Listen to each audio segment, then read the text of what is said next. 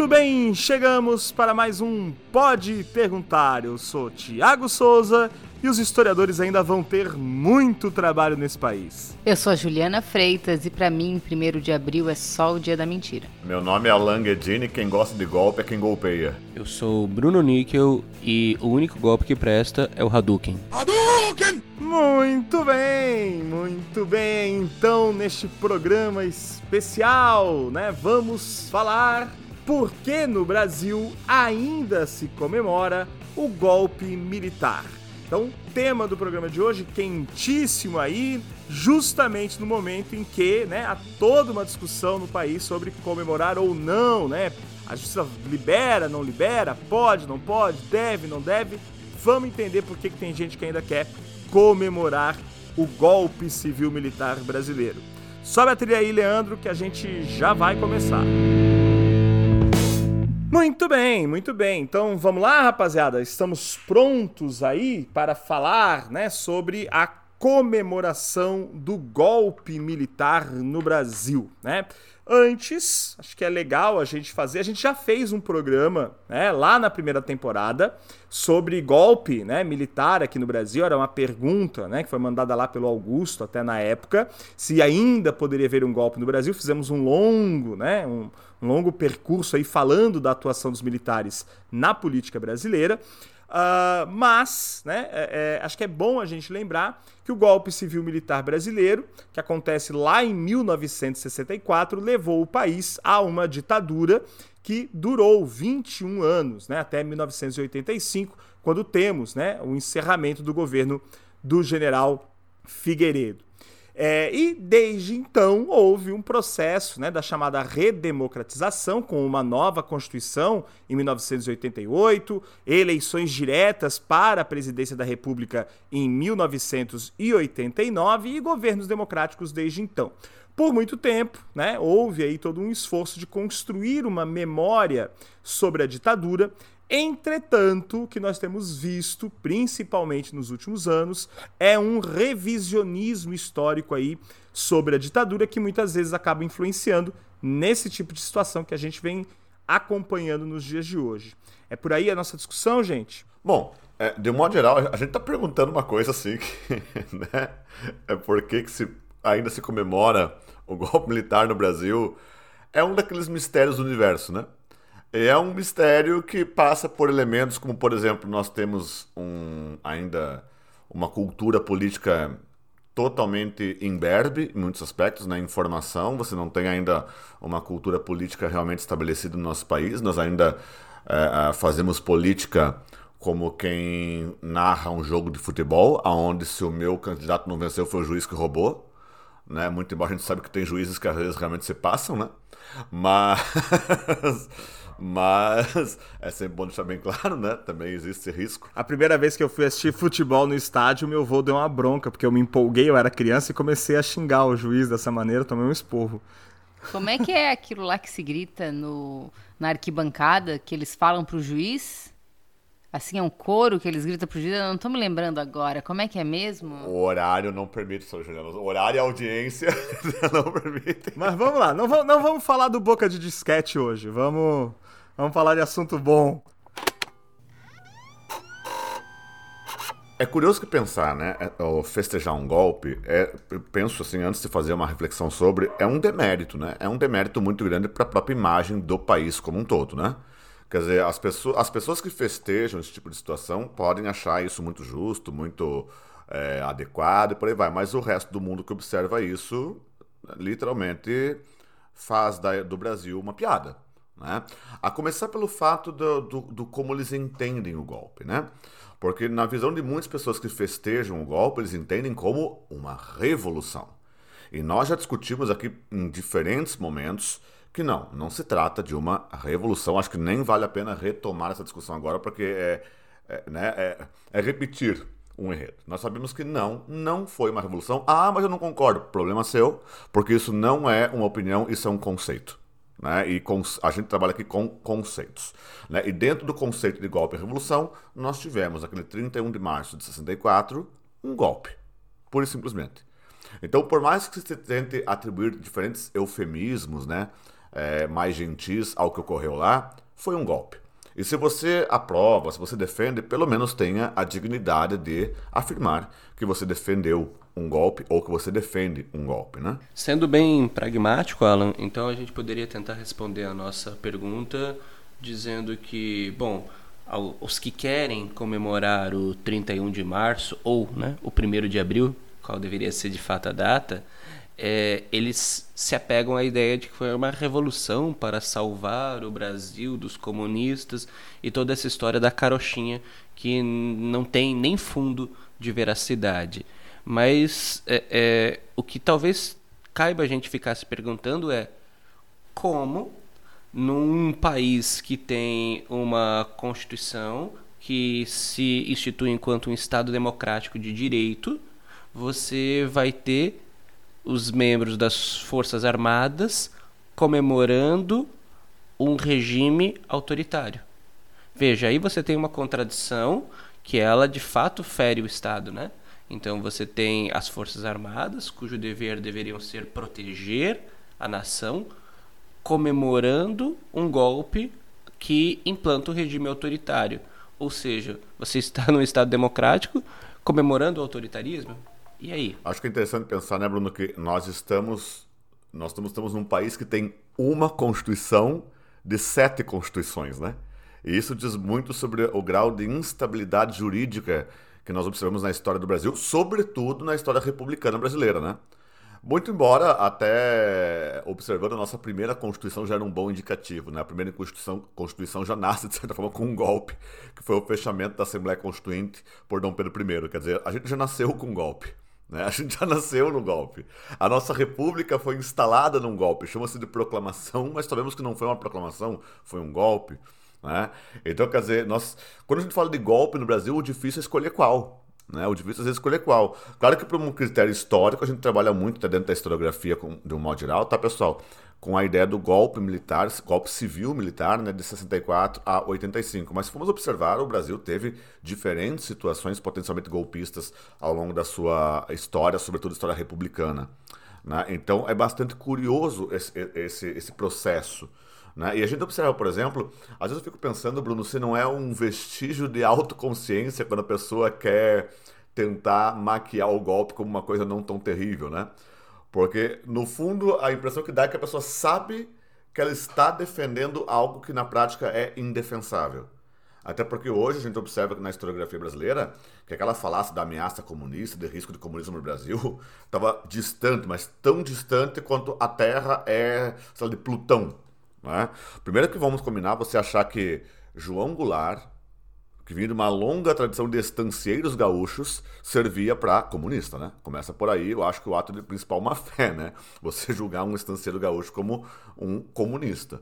Né? Mas dentro daquela retórica de Guerra Fria, aquela coisa toda, a gente sabe que esse tipo de retórica funcionava. Some-se ao fato que nós temos também, como a gente falava, né, uma história de autoritarismos no Brasil. Em geral, discursos autoritários colam bem no Brasil. É bom que se lembre que a história do Brasil é também a história da violência. Né? Nós somos um país que constituiu-se pela violência. Quando nós pensamos que dos mais de 500 anos do nosso país, a gente teve 350 anos com escravidão, que é uma coisa mais violenta que a escravidão, a violência faz parte do cotidiano do brasileiro. Então não admira que também como forma de governo, muitas pessoas ainda encontrem na violência, ou achem que a violência é, solução de governo.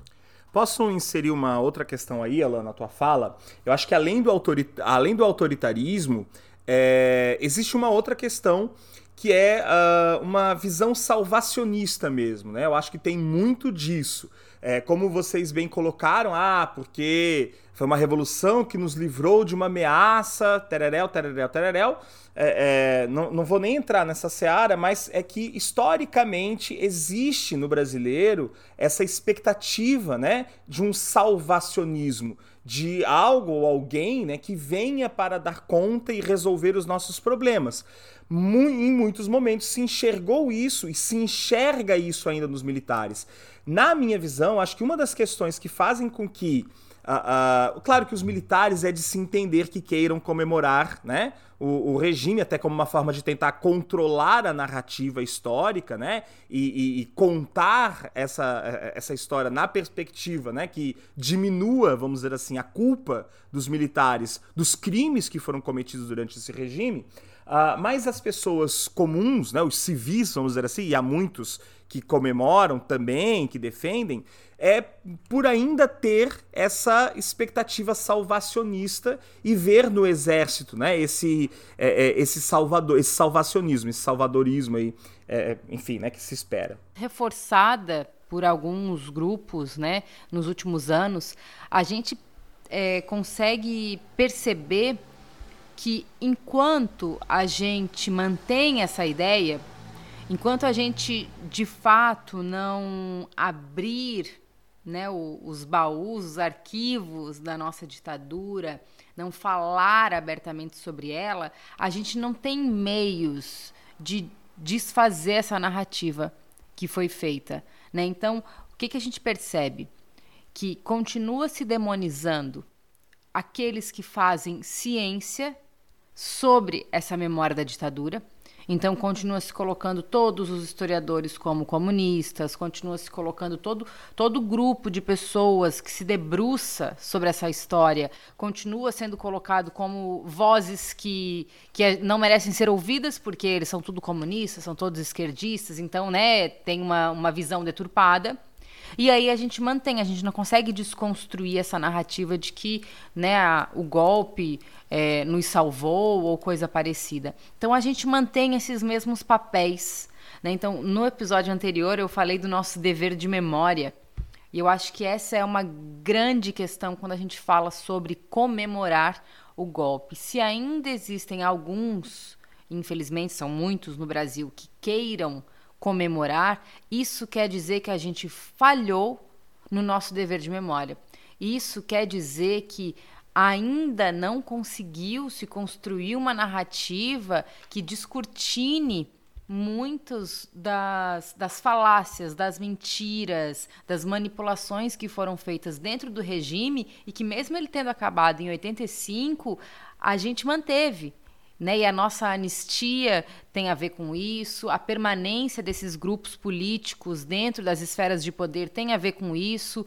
Né? Então, são vários elementos aí, e um deles é sim a, a forma como se desconsidera a ciência das áreas humanas.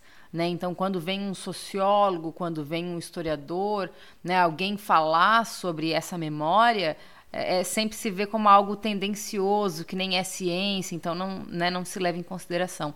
Então acho que é um, um ponto importante que, que nos toca diretamente, porque nós somos essa voz desconsiderada dentro dessa narrativa comum aí que, que vê o golpe como algo que salvou o Brasil de uma coisa que nem existia como, como, como possibilidade aqui, né? É interessante essa, essa visão que até que o Thiago comentou, né, Ju, do, do salvadorismo no Brasil.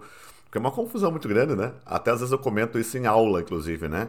Eu digo assim, ó, salvação, quem requer, se assim você acredita, é a sua alma, não um país. País requer governo, que é algo profundamente ligado à laicidade e à racionalização do Estado moderno, que é uma coisa que o Max Weber discute muito bem dentro da sua teoria, inclusive. Né? E, e de repente você elege o Brasil como uma alma a ser salva, e daí você busca salvadores da pátria. Né, que até recorrendo aí um pouquinho à, à sociologia weberiana, né, vem dentro daquela lógica de uma dominação carismática, né? Busca aquele líder carismático, aquele líder que pretensamente tem características quase que míticas, sobre-humanas. É aquela coisa meio il duce, né? Eu lembro de uma frase que se falava muito sobre Mussolini na Itália. Il duce ha sempre ragione. Ou seja, o duce tem, sempre tem razão. Quer dizer, a ideia do líder infalível. Isso é um é uma besteira monumental, né? E isso é, é, talvez uma das desgraças históricas do Brasil, a constante busca por salvadores e não por governantes. Né? E é, é interessante você perceber que muitas dessas pessoas que vão às ruas pedindo AI-5, vão às ruas. Interessante que nessas pessoas a lei do, da Segurança Nacional nunca bate, né? Ah, que vão pedindo AI-5, que vão pedindo golpe, etc e tal essas pessoas não raro têm modelos de países que são, por exemplo, países de ordem capitalista, né, como alguns países da Europa, Estados Unidos e por aí vai.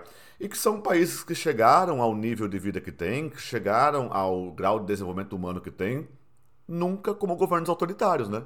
Chegaram sempre com governos democráticos. Né? Em geral, se elas tivessem um mínimo de coerência, talvez elas estariam, estariam tão tentando transformar o Brasil em que? Burkina Faso? Que até onde me consta, Burkina Faso foi um dos últimos países a se tornar uma ditadura por conta de um golpe ainda nos anos 2000. Ou agora, quem sabe, o mais recente, de novo, né, o Myanmar, que de novo teve mais um golpe. Quer dizer, veja que são países com altíssimo grau de desenvolvimento humano e tecnológico que dão golpes, né? Quer dizer, então, para além de todo o absurdo da, da, de você usar a liberdade de expressão típica de uma democracia para justamente pedir o fim dela, né? Para além de toda a hipocrisia residente nesse tipo de pedido, também existe uma incoerência que eu não sei se é fruto de má fé ou de uma pobreza cognitiva bastante acentuada. Olha, eu entendo que, uh, uh, retomando até um pouco a questão da discussão da narrativa, da memória, é, uma das coisas que me chama muito a atenção é uma confusão que as pessoas fazem, às vezes, sobre a, memória individual é, e a história propriamente dita, né? Então, existe também a questão de uma memória afetiva sobre o passado, né? Então, muitas pessoas, aqueles que viveram a ditadura, né, e contam essas histórias, fazem narrativas por muitas vezes elogiosas né, ao regime, porque eram pessoas que viveram de maneira, inclusive, alienada nesse período. E claro, porque tem uma memória, na verdade, não do regime, mas da sua juventude, né? Das coisas que faziam e que, de fato, né, pareciam boas naquele momento. É, isso é, é, é uma tendência da nossa memória, inclusive, registrar e guardar as coisas boas, né? Isso é, isso é normal. E aí a gente tem que entender que a memória de um indivíduo por si só não faz a história.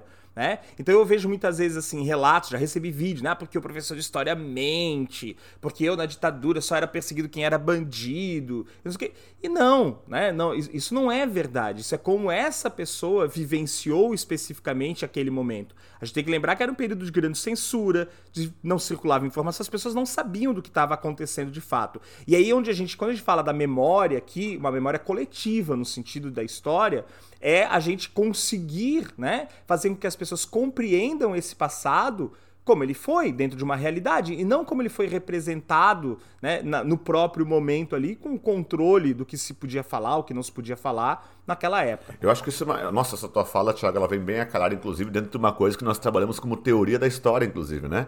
Que é a diferença entre história e memória. Né? Quer dizer, eu acho que todos nós aqui, nós quatro que somos professores, já demos algumas aulas ao longo das nossas vidas profissionais, todo mundo já encontrou, já ouviu de algum aluno algo do tipo: Pô, professor, pô, professora, mas o meu avô falou que na época do regime militar nada aconteceu com ele. Não é que deu tudo certo, não, era tranquilo, tá, tá, tá, tá, tá. Aí você tem que parar e explicar para o aluno que, ok, que bom que para o seu avô deu tudo certo, que bom que seu avô não foi torturado, que ele não foi morto, que ele não é um desaparecido. Que bom, isso é muito bom. Qual, qual de nós ficaria feliz em saber que o avô do nosso aluno foi torturado, morto ou desaparecido? Nenhum, né? Só que o que acontece é que há essa confusão. Pega essa memória de um indivíduo e eleva-se ela à mesma categoria da própria história do Brasil. Né? Quer dizer, ok, a memória do seu avô pode ser a memória, então, de uma memória de uma vida tranquila, de uma vida sem grandes perturbações. O problema é que a memória de um monte de outros avós não foi. Então, quer dizer, as evidências, os fatos históricos apontam que sim, é possível determinar, não é uma questão de opinião, é possível afirmar que neste país houve execuções de Estado, houve tortura promovida por Estado, houve desaparecimentos promovidos pelo Estado brasileiro. Isso somado, inclusive, em alguns interlocutores que tendem a defender a ditadura, argumentos do tipo: ah, mas os grupos é, guerrilheiros, grupos de esquerda, por exemplo, também mataram. Pois é, mataram. Agora, você vai comparar, por exemplo, a taxa de violência de um com o outro. Era uma guerra completamente desproporcional. Aliás, existe um critério, inclusive, até no plano de guerra, né? Isso é, é um pouco entra no campo do direito de guerra, do, do, do direito, né? Que diz respeito ao, ao combate onde você tem um uso desproporcional da força. Quer dizer, você tinha alguns poucos movimentos guerrilheiros no país, pulverizados em muitos aspectos, sem uma coordenação direta, enfrentando um Estado nacional. Né, com todo um aparato é, de inteligência, de, de tropas, de, de logística e tudo mais. Quer dizer, é completamente distinta a comparação. Né? Mas você vê que o tempo todo há essa relativização. Manda, Thiago. Se a gente parar para pensar, né, é, e isso que o Alan fala é bem comum mesmo da gente ouvir, e, e, quando a gente questiona, né, os nossos pais, quem é mais jovem, os seus avós, né, é, ah, de que nada aconteceu. Bom, de certa maneira, esse nada aconteceu é uma não memória, né? É uma não memória, uma memória sobre se não aconteceu nada, é porque essa pessoa não vivenciou aquela experiência da ditadura militar. E aí a gente tem que entender que quando a gente comemora um regime autoritário, né, que muitos não têm essa visão de regime autoritário porque não sentiram na pele esse autoritarismo. Não é porque eu não senti na pele o autoritarismo que o regime não era autoritário. Né? Então a gente tem que entender isso. É, é, a gente está, nesse caso, desrespeitando, inclusive, a memória daqueles que sofreram, daqueles que foram perseguidos, e a gente sabe que existiram vários, daqueles que desapareceram, daquelas famílias que não, não sabem nem o que aconteceu de fato com os seus entes queridos, né? em crimes que foram cometidos pelo Estado brasileiro. Né? Então, quando se fala em comemorar isso, um regime que foi assassino acima de tudo, né? É muito complicado, é muito complexo. Muito complexo que você está lidando com, com elementos assim muito, muito fortes, né? Para muitas pessoas. Eu acho importante a gente tocar nessa ideia da memória, porque é algo que, que sempre me trouxe uma curiosidade de saber como em outros lugares do mundo se lida com memórias traumáticas. Né? Então sempre foi algo que, que me instigou por conta dessa nossa dificuldade de lidar com a nossa memória traumática. Né? Então a gente sabe que os nossos vizinhos aqui da América Latina têm feito um trabalho intenso já há alguns anos em produzir ciência, em, em abrir né, essa ideia da, da memória dos seus regimes autoritários. Né? Então a Argentina faz isso, né, e em muitos outros lugares, muitas pesquisas se fazem aqui. E alguns lugares que eu e o Bruno a gente visitou, isso me chamou muito a atenção. Quando a gente visitou a Alemanha, eu queria muito saber como é que a Alemanha lida com o seu passado nazista. Né? Eu queria saber como é que os museus fazem a sua curadoria, qual é a narrativa que parte de lá. Porque para a gente é muito fácil né, partir como historiadores daqui e falar de uma Alemanha nazista, mas como eles falam deles mesmos, né, desse passado tão, tão traumático, tão drástico. E a gente visitou um, um campo de concentração próximo a Munique, o campo de Dachau. E, e eu fiquei muito espantada com a curadoria, porque ela é uma curadoria muito crua. Eles falam abertamente sobre como é, eles entraram naquela narrativa violenta, de como a população fez parte dessa narrativa violenta. É, eu me lembro que tem uma sala onde tem o nome de todas as indústrias né, porque a região de, de Munique era uma região industrializada, todas as indústrias próximas e quantos judeus ou outros é, prisioneiros do, do, campo de Dachau foram levados para trabalhar como escravos nessas indústrias. Tem lá BMW e o número exato de pessoas, Mercedes-Benz e o número exato de pessoas com os nomes colocados ali. Então, isso é você escancarar uma memória, doa a quem doer. Isso é causar uma ruptura num processo traumático e construir algo novo. É, a gente visitou também é, a Bósnia e a gente foi para Sarajevo e me chamou muito a atenção porque em Sarajevo, nos lugares onde tem as marcas das bombas, dos morteiros é, da guerra, né, da, da Bósnia, eles pintaram essas marcas de vermelho. E são as rosas de Sarajevo. Então tu tá andando no centro e tu vê na rua, na parede, e em cada uma dessas rosas tem o nome das pessoas. Quantas pessoas morreram por conta daquela explosão? Sabe? Então, isso é uma memória que se escancara para que ninguém nunca esqueça, para que ninguém nunca romantize e para que a gente não caia nesse erro novamente, para que a gente não, não se engane novamente com, com discursos, com ideias. Então, eu acho que é isso que nos falta aqui no Brasil. Nos falta, de fato, romper com esse passado autoritário e escancarar essa ferida para que a gente possa olhar para ela, entender o que ela significa e construir algo diferente. A gente não fez isso ainda e, infelizmente, a gente tem cada vez ficado mais distante desse processo. Sabe, Ju, tá até pensando aqui, é... você falou né, do, do contexto europeu, em Berlim, né? Quando você está caminhando pelas ruas de Berlim, isso em toda a Alemanha, mas tá, me chamou muita atenção em Berlim. Você está caminhando pelas ruas de Berlim, de repente, do nada, na calçada, surge uma plaquinha de mais ou menos 5 por 5 centímetros de latão na calçada. E passa despercebido por muita gente. Mas na Alemanha tem até nome, né? Que é as pedras de tropeço. Aí tu olha ali, tá assim, o nome de uma pessoa que morava naquele exato local, o dia em que ela foi presa e o dia em que ela foi, e detalhe, na plaquinha está em alemão a seguinte palavra, o dia em que ela foi assassinada e em qual campo de concentração foi. Quando você está andando em Buenos Aires, está tá no centro de Buenos Aires, por exemplo, na Argentina, você de repente você encontra, quase sempre perto de algum campus universitário, você encontra uma espécie de um mosaico é, feito de, de argamassa e tudo mais no chão, na calçada, dizendo assim: aqui, fulano de tal, nascido no dia tal, tal, tal, foi preso e depois assassinado por, e o termo é esse, terrorismo de Estado. Quer dizer, se você está andando em Buenos Aires, o cara coloca terrorismo de Estado. Quando você vai na Caça Roçada, que é a série do governo argentino, tem toda uma, uma sessão dentro da, da sede da presidência argentina falando abertamente da ditadura militar argentina.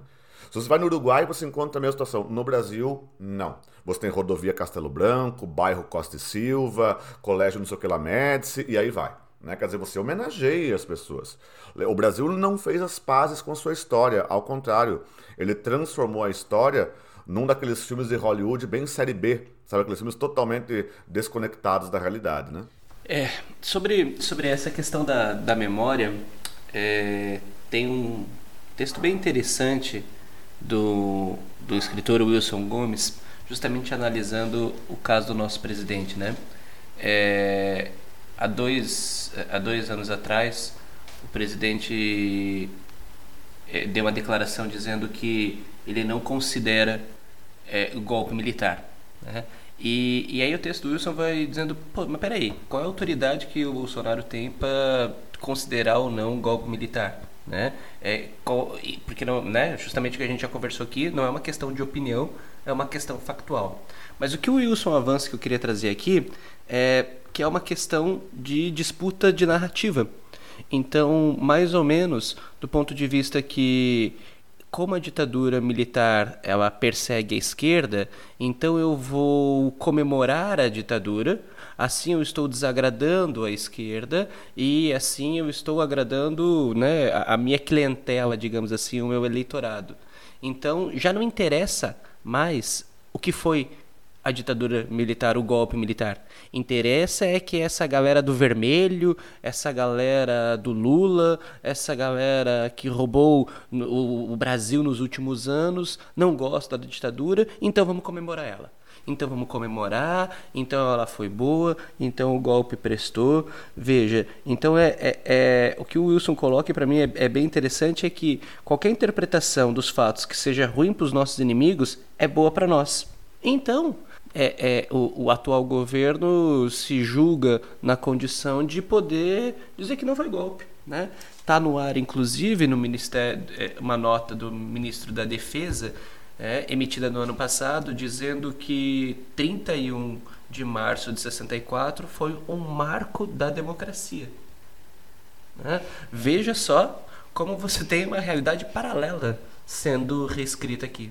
Não à toa, eles têm lá, né, uma série de vídeos, cursos, chamado Brasil Paralelo, que faz uma coisa que é muito perigosa que tem sido feita, né, não só sobre a ditadura, mas sobre vários aspectos da história, e não só no Brasil, é importante também dizer isso, né?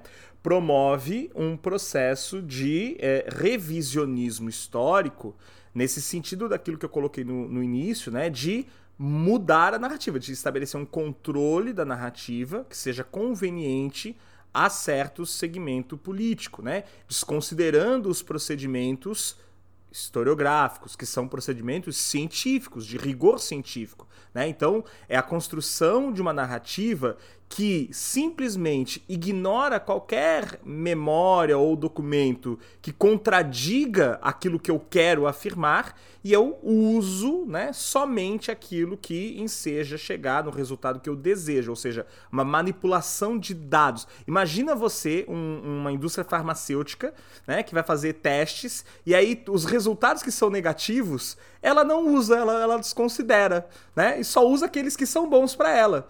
Né? É, é, a gente não pode fazer isso na história. Todas as fontes têm que ser analisadas, questionadas, cotejadas. Isso é um processo historiográfico, né? E o que essa galera faz nesse revisionismo, e aí o Brasil é, paralelo é um, é um dos maiores instrumentos disso hoje no Brasil, é, é, é, promover essa, essa, essa, reconstrução de uma história que não existe, que é realmente paralela. Né? E eles usam, inclusive, eles faz, a propaganda deles está inclusive em cima de usar essa narrativa é, é, diferente. Olha o que você nunca ficou sabendo. Essa coisa sensacionalista, inclusive, um uso né, sensacionalista aí da história. E aí eu só quero complementar que é, de uns anos para cá, a gente tem, tem havido uma reação, né, principalmente das universidades, mas não só delas. Eu acho que o próprio pode perguntar se encaixa nisso, que é a promoção da tal da história pública, né? Que é a, a preocupação de fazer uma história que dialogue mais com todo mundo, né? Que não fique presa ali a uma discussão acadêmica ou,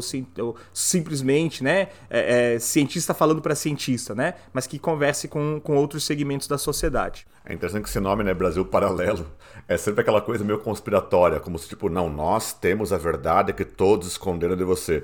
A impressão que dá é que as pessoas olham para nós historiadores e pensam que nós temos algum conclave da maldade, né, a legião do mal, na qual nós nos reunimos e traçamos planos de dominação mundial e de doutrinação de todas as pessoas no Brasil. Isso é uma coisa muito curiosa, né? E de repente o tal do Brasil paralelo, ele é paralelo, ele tem o controle. Isso é muito complicado porque porque você vê pessoas que realmente se dedicam a fazer esse tipo de coisa e se dedicam, sobretudo, a crer nesse tipo de situação. Tanto que quando, esses tempos atrás, me, me pediram para falar do. me pediram uma opinião sobre um vídeo desse, desse tal Brasil Paralelo, eu falei assim: olha. Problema é que é um grupo que não tem um compromisso com a ciência histórica. Não tem um compromisso com a ciência histórica. Ali, ali sim, ali sim, caro ouvinte, você tem um compromisso profundamente ideológico. Né? Você não tem um compromisso com a ciência histórica. Ora, por exemplo, não é uma questão de ser direita ou esquerda, pessoal. Tem um monte de fatos históricos que pintam a esquerda de vermelho de sangue, de tanto sangue foi derramado, sim. Por exemplo, vocês não vão ver Alan Carlos Guedini, por exemplo, defendendo a Coreia do Norte. Me desculpa, vocês não vão ver isso. Porque para mim é indefensável a situação lá. Agora, não é porque, por exemplo, você de repente encontra então fatos que falam mal ou que não coadunam com a sua corrente política, que então pronto, tem que ser descartado. Pessoal, isso aqui não é um filme aonde você vai colocar a narrativa que você quiser. O historiador, ele se apoia em fatos que têm um mínimo de comprobabilidade, para daí sim estabelecer uma narrativa historiográfica é, o mais é, científica possível. Né? Nós não fazemos achismos quando fazemos história. Nós fazemos uma análise histórica, que é coisa bem distinta do mero achismo ou do mero tipo de enviesamento que se vê por aí, né? Mas justamente isso que vocês estão comentando, para além de ignorar certas fontes e certos fatos, eles desqualificam muitas dessas fontes, muitos, dessa, muitos desses pesquisadores, né? Então toda essa ideia do é, vamos contar o que enganam a vocês e tudo mais, é, traz um pouco dessa ideia de nos colocar enquanto um, um um grupo de pessoas que estão manipulando deliberadamente a ciência, que estão manipulando toda essa narrativa, o que é engraçado porque é completamente o contrário. Existe todo um, um grupo, né, um, um, campo de atuação com um rigor científico, com toda né, a a forma como se estabelece os nossos métodos historiográficos e eles são totalmente desqualificados e desconsiderados por pessoas que não apresentam nada disso, mas se sustentam simplesmente em dizer que nós temos um viés ideológico. E eles estão fazendo tudo isso em nome do viés ideológico deles. Né? Então é, é muito interessante o quanto a, a narrativa é, é distorcida. Né? E, e essa distorção causa o desejo de comemorar algo que nós deveríamos nos envergonhar todos os dias.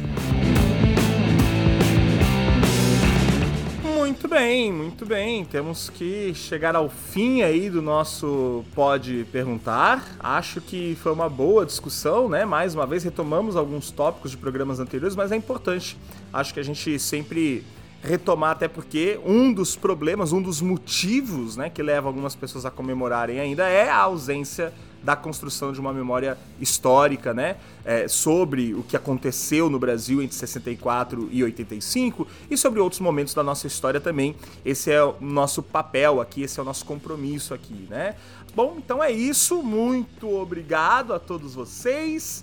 É, não se esqueçam que vocês podem nos seguir nas nossas redes sociais, lá no Instagram, no Twitter ou ainda no Facebook, pode perguntar, e você ainda pode nos mandar um e-mail em pode perguntar podcast@gmail.com.br. Interage com a gente por lá, a gente sempre gosta de receber as questões e os comentários de vocês. Valeu, minha gente! Encerramos aqui então mais um Pode Perguntar e, claro, não deixe também de recomendar a gente para os seus amigos. Valeu? Até mais, pessoal. Um beijão para todo mundo e Tchau. Valeu, pessoal. Até o próximo. Tchau, tchau. E o golpe foi 1 de abril, dia da mentira. É verdade esse bilhete. Pode perguntar episódio 28 com a participação de Tiago Souza, Bruno Níquel, Juliana Freitas e Alan Guedini. Produção Tiago Souza, edição Leandro Lessa.